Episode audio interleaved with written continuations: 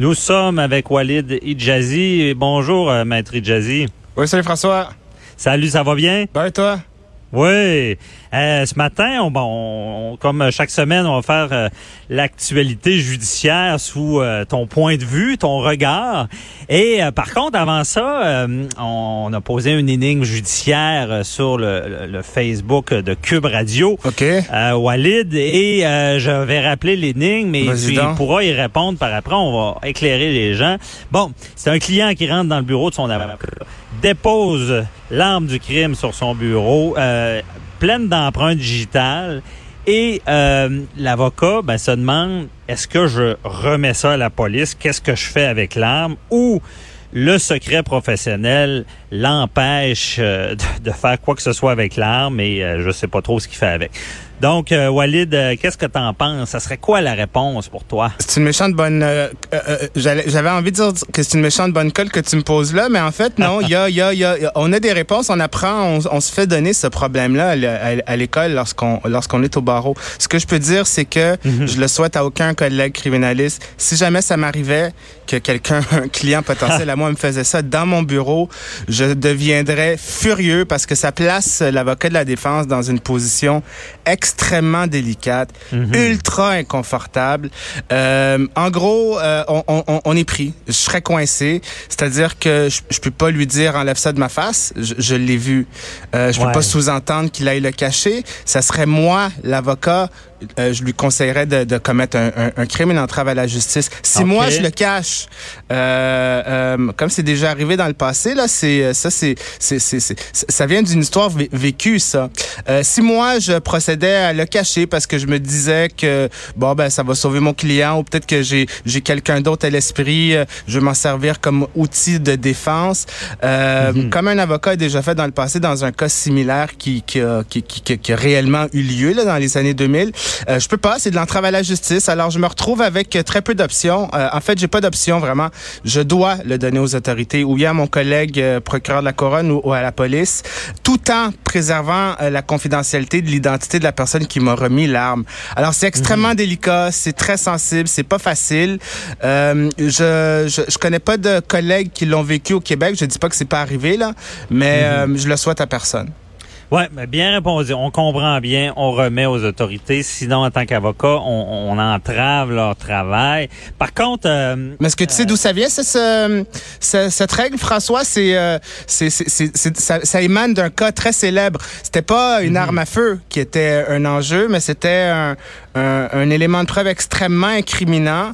Euh, ben, je te le dis tout de suite, ça, Ouais. c'est, c'est- c'était l'avocat de Paul Bernardo. Tu sais, le couple Paul Bernardo, Carla Oui. Molka, qui dans les années 90, bon, ont, ont commis des, des crimes couple sérieux. tristement célèbre. Ouais. Et donc, c'était dans ce dossier-là. C'est arrivé, là. Et, euh, ben, ils avaient filmé euh, leur, euh, le, ben, le, le viol et le meurtre. Ça, avait été filmé et euh, euh, euh, ça a été porté à l'attention de l'avocat de Paul Bernardo qui lui a caché ces cassettes-là euh, Ah, ouais. dans le but éventuellement de contre-interroger euh, euh, Carla Molka avec et euh, s'en servir comme élément disculpatoire. Sauf qu'on voit clairement, euh, ben, paraît-il, que c'est très incriminant à l'endroit de Paul Bernardo et l'avocat a eu, des problèmes. L'avocat, il en fait, pas juste eu des problèmes, il a pas juste eu des problèmes avec son, son barreau non plus. Il a été accusé au criminel euh, d'entrave à la justice. En bout de piste, il s'en est tiré, il a été acquitté parce que la loi à l'époque n'était pas claire et c'était une question d'intention. Lui, il voulait pas mal faire, il voulait pas contrecarrer le cours de la justice, il voulait s'en servir pour défendre son client. Alors, on lui a donné un doute raisonnable sur son intention, mais la,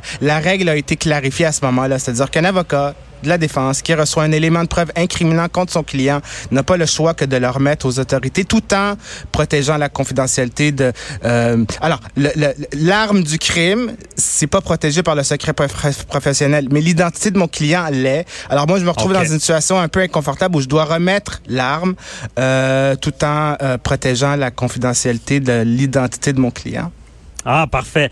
À Walid, j'en rajoute. Vas-y donc. Euh, si le même client se présente dans le bureau et avoue son crime, là, on n'est pas à, à la même place. non? Euh, euh, repose-moi les. Dans, dans, le fond, c'est qu'il se présente dans le bureau, puis il y a pas, il y a pas, il y a pas d'objet, il y a pas de, de, de pièces là, de, d'exhibit ou de, ce qu'on appelle, il y a, a pas d'armes. Ah, ah, il est pas en train de me remettre l'âme. Okay, verbalement. Ah, ça c'est un autre scénario complètement. oui. Bon, ben ça, ça, ça c'est, ben ça arrive. Hein, je veux dire, quand on est dans le métier, c'est, ça va naturellement nous arriver. Et ça, on mm. est en plein cœur du secret professionnel. Je veux dire, euh, là, précisément, je, je, si, je, si moi j'en parle après euh, à quiconque, je me mets moi sérieusement dans le pétrin. C'est, précisément le rôle de l'avocat que de, de recevoir volontairement ou involontairement. Des fois, moi, j'ai pas le goût de connaître la version de mon client. J'ai pas besoin de la savoir mhm. tout de suite. Mais souvent, c'est plus fort que lui. Il veut me dire qu'est-ce qui s'est passé. Je finis par l'apprendre. Mon client dans mon bureau, dans, une, dans le contexte d'une relation avocat-client, évidemment, là, c'est pas un inconnu que je rencontre dans, une, dans un bar. Là. Mais s'il me vient me voir en tant qu'avocat et il me dit je l'ai fait, euh, moi, ça m'empêche pas de travailler. Je dois continuer à le défendre euh, vigoureusement et mhm. je peux pas parler de ses aveux à qui que ce soit là.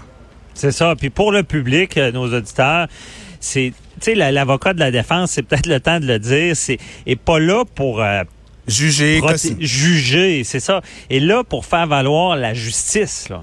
Oui, oui, on n'est pas. Euh, on a souvent un mauvais rôle et souvent notre euh, notre rôle est, est, est mal compris. On, on, défend des gens qui ont des problèmes avec la police plus souvent qu'autrement ils ont fait quelque chose, mais c'est pas mhm. c'est pas si l'avocat euh, se retirait d'un dossier à chaque fois qu'un avocat de la défense en droit criminel, je parle, qu'il se retirerait du dossier à chaque fois qu'un client lui avouait avoir commis un crime, ben il y aurait il y aurait plus de justice là. Je veux dire, ça pourrait pas fonctionner. Alors il y a un secret professionnel, c'est sacro-saint. Ça c'est on est à la base. S'il y a pas de secret professionnel, il y a pas de justice. Et en matière criminelle, inévitablement, on va recevoir des confidences.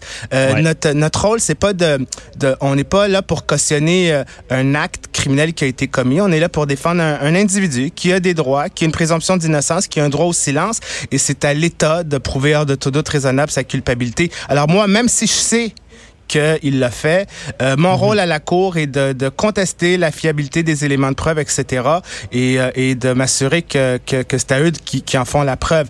Euh, un petit détail, par contre, si je sais qu'il l'a fait, je peux pas après ça moi faire témoigner mon client pour lui faire raconter une histoire qui est différente. Si je sais qu'il l'a fait parce qu'il m'en a fait la confession dans mon bureau, euh, euh, je peux pas le faire témoigner en défense et où il mentirait. Là, là moi, je, je, je, je m'en rendrais coupable de, de, de parjure et on aurait des problèmes. d'influencer le témoignage, mais euh, j'en profite. Il va nous manquer de temps un peu pour les sujets, les sujets non, mais, mais c'est trop bon ce que ben tu dis parce que les gens me disent toujours ça. Ah, ça doit être difficile pour un avocat qui c'est comment il fait pour représenter le client. Tu l'as bien déjà expliqué, c'est pour le système, mais c'est ça, ça t'empêche pas de travailler à, ce que puis des fois ça peut être pour sa peine aussi que tu vas travailler même sachant qu'il l'a fait. Tu vas tu, peux arriver puis conseiller de plaider coupable là, ah non non ben ça euh, la, je dirais la vaste majorité des causes en matière criminelle se règlent par un plaidoyer de culpabilité. Les avocats de la défense souvent dans l'imagerie populaire, on est effectivement on est on est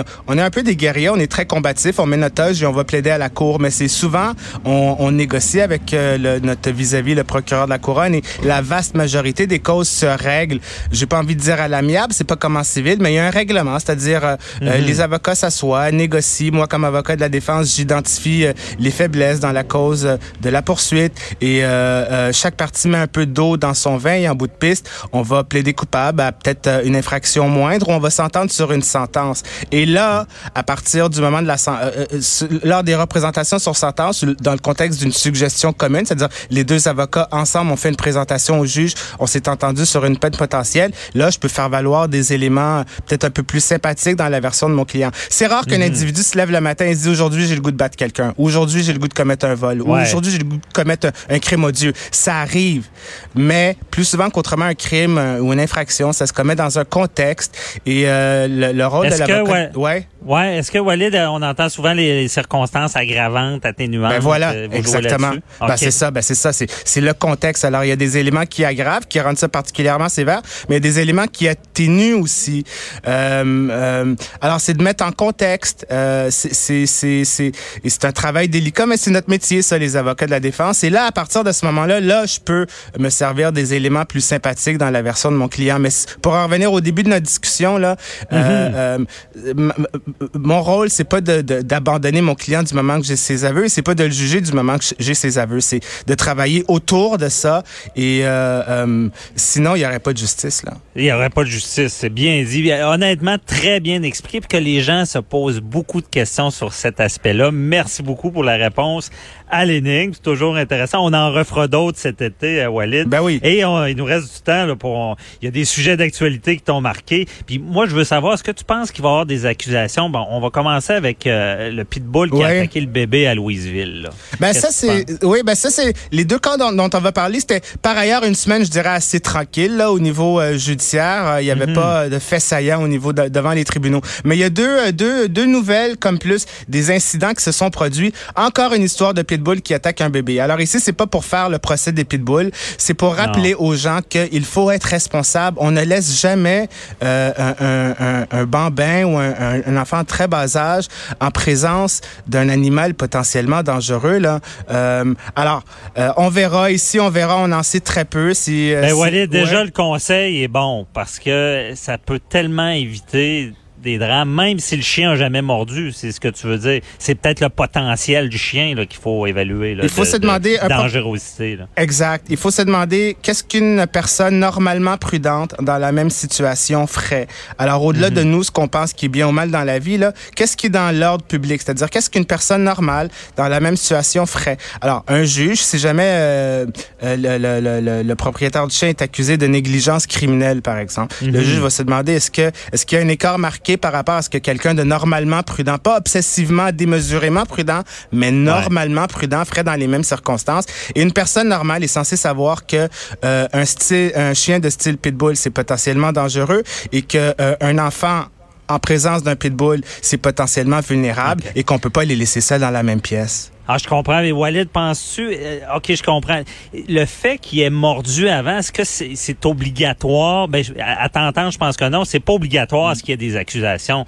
Qui est mordu auparavant, que ce soit, comme une récidive du chien? Pas du tout. Pas si on sait que le chien est, potentiellement dangereux ou, euh, euh, ou peut avoir, je veux dire, le type de chien. Il faut faire attention. Là, je veux pas, encore une fois, faire le procès des pitbulls, puis on n'est pas dans une discussion est-ce qu'on devrait abolir, anéantir les pitbulls? On parle pas de ça mais du moment que tu en as un, faut que tu fasses attention. C'est pas compliqué, là. Surtout s'il y a un petit bébé dans les lieux. Surtout s'il y a un petit bébé dans les lieux. Toujours logique. Et euh, autre nouvelle, on ne sait pas encore s'il y aura des accusations. Euh, les trois enfants qui ont été seuls, laissés seuls là, 48 heures à eux-mêmes, à, je crois que c'est à Louise. Non, non, c'est, je me rappelle plus de la ville. Au Saguenay, au Saguenay, c'est ça. Euh, l'abbé à, Saguenay. Alors là, on va voir, c'était trois enfants, 4, 11 et 14 ans. Mais ce qui est intéressant dans cette histoire-là, c'est que ça m'a amené à, je me suis demandé, bon, ben, à partir de, moi, je suis pas encore un parent. Peut-être que je vais l'être un jour, je le souhaite, mais je ne le suis ben pas encore.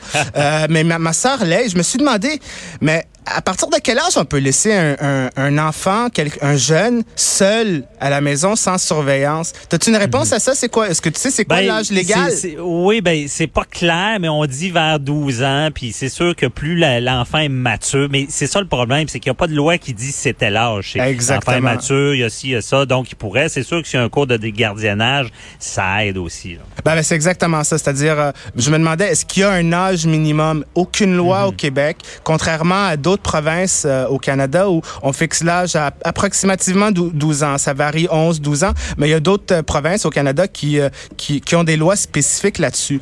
au Québec, il n'y a rien. C'est laissé à la discrétion des parents qui doivent utiliser leur bon jugement ce qui n'est pas une mauvaise chose, mais on recommande, les pédagogues, ceux qui sont dans le milieu de l'éducation, euh, recommandent que ça soit à, à partir de l'âge de 12 ans, mais en même temps, un jeune, c'est pas, ils sont pas tous pareils, ils sont pas tous uniformes. Il y a des niveaux de développement, de maturité qui, qui varient d'un enfant à l'autre. Il y a des contextes familiaux qui vont varier d'une famille à l'autre, d'une maison à l'autre. Alors, c'est laissé au bon jugement des parents, mais qui doivent être, qui doivent avoir du discernement là.